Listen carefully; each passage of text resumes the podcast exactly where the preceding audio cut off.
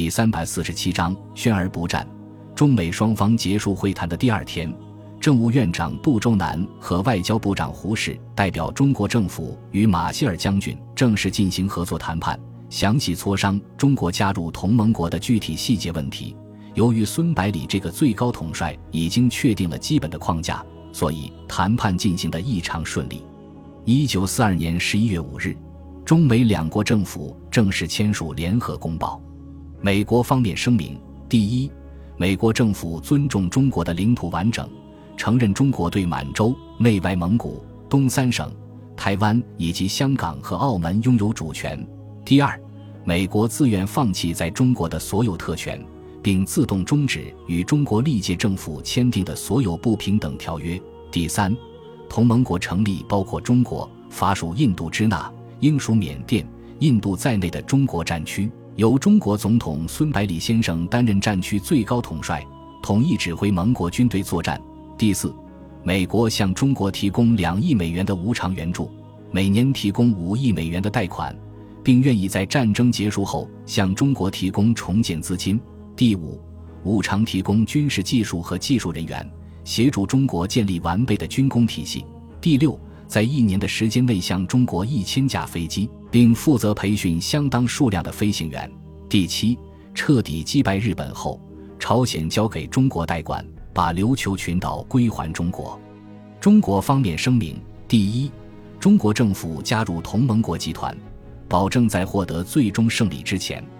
绝不与日本单独媾和；第二，中国军队将在整编完毕之后立即展开对侵华日军的攻势；第三。中国军队在结束中国战事的三个月之内出兵缅甸和法属印度支那，直到彻底将日军驱逐出去。第四，中国向美国提供其急需的军事技术和情报。同日，中国政府正式向日本宣战。中美联合公报的发表和中国对日宣战的消息，犹如一颗重磅炸弹，在世界各国引起强烈反响。并且对全球的战争格局产生深远的影响。美国国内一片欢腾，庆祝亚洲最大的国家加入同盟集团，因为这意味着日本将很难继续从中国战场抽调兵力南下太平洋，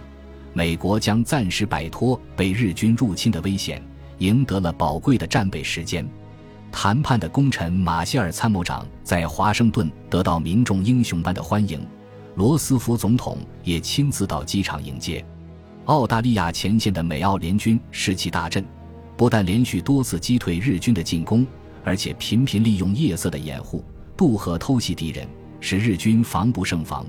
由于零式战机右转不灵的缺点被中国透露给盟国，美军战机重新升空作战，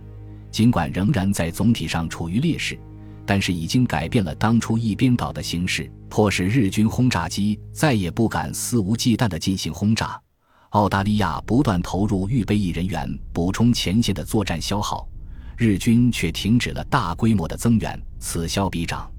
美澳联军的防线变得越来越坚不可摧。英国首相丘吉尔是在中美联合公报发表以后才得知具体内容，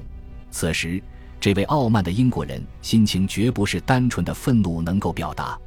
一九四二年七月初，北非英军在隆美尔指挥的德意军队打击下，已经接近崩溃的边缘。如果北非失陷，英联邦等于折断了脊梁，英国本土同远东和澳洲之间的联系将被切断，无法动员英联邦雄厚的人力和物力资源。控制了北非，不仅英联邦之间拧成一股绳。而且可以西西里为跳板进攻意大利，打击在希特勒占领的欧洲软肋。然而，英国空军的主力在不列颠空战中已经消耗殆尽，连英伦三岛都快照顾不上了，根本就没有多余的飞机来与德国争夺北非的制空权，只能依靠美国提供帮助。罗斯福正准备派出阵容强大的空军助战，本土却遭到日本轰炸。紧接着又被日本陆军成功登陆澳洲，迫在眉睫的威胁使罗斯福立即改变主意，把几乎全部的空军集中到太平洋战场，用数量优势来抵消日本战机的技术优势。这样一来，德国凯瑟琳第二航空兵团就非常轻松地瘫痪了英国马耳他岛空军基地，获得北非战场的战略和战术制空权，并对地面战斗实施火力支援，保障了地中海航线的畅通，使得隆美尔非洲军团作战物资得到及时补充。此后，双方经过一个多月的惨烈搏杀之后，英军阿拉曼防线被德意联军突破，隆美尔趁机挥师猛进。将残余的数万英军压缩在以亚历山大港为中心的狭窄区域内，时刻面临着灭顶之灾。德军前锋已经推进到距离苏伊士运河不到三十公里的地方，运河交通随时都可能被切断。希特勒用勒紧了大英帝国的脖子，往日不可一世的日不落帝国只能依靠美国的支援苟延残喘。因此，尽管丘吉尔对美国武断地把印度。缅甸划入中国战区，香港归还中国的做法非常不满，也只能打掉牙往肚子里咽，极不情愿地通过电台发表欢迎中国加入同盟国的宣言。克里姆林宫的主人斯大林和丘吉尔是一对难兄难弟，在接到消息的第一时间里就开始诅咒该死的美国佬和可恶的中国人。然而，苏德战场的形势也不容乐观，并且同样需要美国的物资援助。德国统帅部在一九四二年夏季制定了代号为“蓝色”的作战计划，准备集中优势兵力夺取苏联南部的政治、经济、文化中心和水陆交通枢纽斯大林格勒，进而高加索的石油产地。七月十七日，斯大林格勒战役拉开序幕。德军第六集团军在炮兵、航空兵的支援下，分成南北两个突击集团。企图从行进间突破苏军防御，向卡拉奇总方向发展进攻，为坚顿河右岸的苏军从西南方向突向斯大林格勒。八月二十五日，德军渡过顿河，开始向斯大林格勒发起全面进攻，曾一度攻入城西北部的工业区，但是在斯大林格勒军民的顽强抵抗下，德军尽管取得了一定的进展。但是，随着伤亡的逐步攀升，前进的步伐逐渐放慢，最终陷于停滞。就在中美联合公报发表的同一时间，苏联统帅部开始在德军侧翼集结战略预备队，准备实施反击作战。显然，这是个决定苏联命运的时刻。斯大林绝不允许任何外来因素干扰战役的进程，只好采取了沉默的态度，没有发表任何声明。中国对日本宣战。却没有向轴心国的核心德国宣战，使希特勒从中嗅到了不同寻常的味道。